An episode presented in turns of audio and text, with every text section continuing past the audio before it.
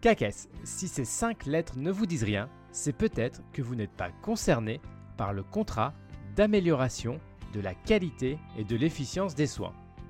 Et pourtant, le CACES est devenu un rendez-vous annuel, une sorte de contrôle technique du bon fonctionnement des établissements de santé. Et c'est plutôt une bonne chose que nous réalisons chaque année cette auto-évaluation.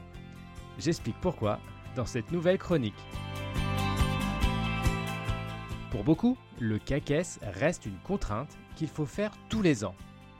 Car au-delà de l'aspect obligatoire et réglementaire de cette auto-évaluation, cet exercice demande du temps pour remplir les différents items demandés. En pratique, les structures de soins doivent répondre à un certain nombre de thématiques relatives à la prise en charge des patients. Le contenu des différentes questions diffère selon les ARS, mais la philosophie reste la même. Auditer les principaux éléments importants, notamment autour de la prise en charge médicamenteuse des patients. Et je pense qu'il faut voir cet exercice plutôt comme une opportunité qu'une contrainte. Je m'explique. Le contenu du CACES propose des indicateurs pour le suivi de la PCMP au sein de la structure. Ces items permettent donc à la fois d'avoir des sujets d'amélioration de notre système qualité, mais également la méthodologie pertinente pour réaliser une auto-évaluation. En gros, les établissements n'ont pas besoin de se casser la tête à trouver des sujets d'amélioration de la qualité des soins médicamenteux. Tout est servi sur un plateau ou presque.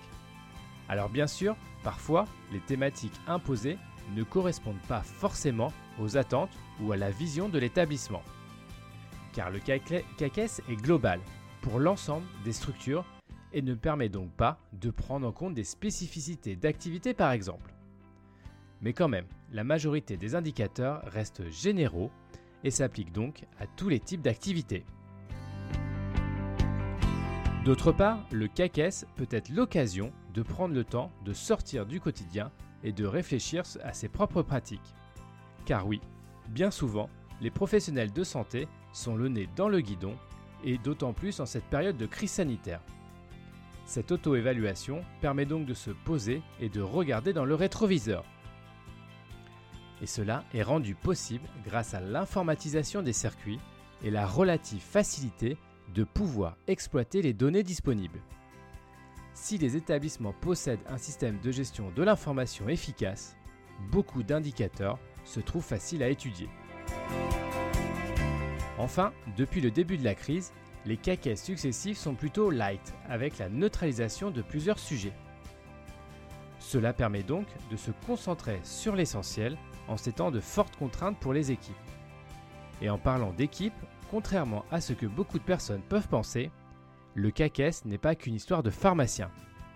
Même si le sujet principal tourne autour de médicaments, tous les professionnels touchant l'aspect PCMP sont concernés directement par le CACES.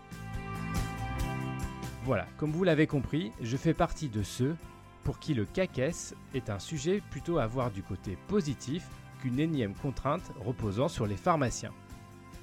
Même si cela prend du temps et de l'énergie à remplir les différents indicateurs, il faut se dire qu'au moins on a réfléchi et mis en place des actions autour de la prise en charge médicamenteuse des patients. Merci d'avoir écouté cette nouvelle chronique. N'hésitez pas à faire des commentaires sur les réseaux sociaux ou directement sur votre plateforme d'écoute de podcast.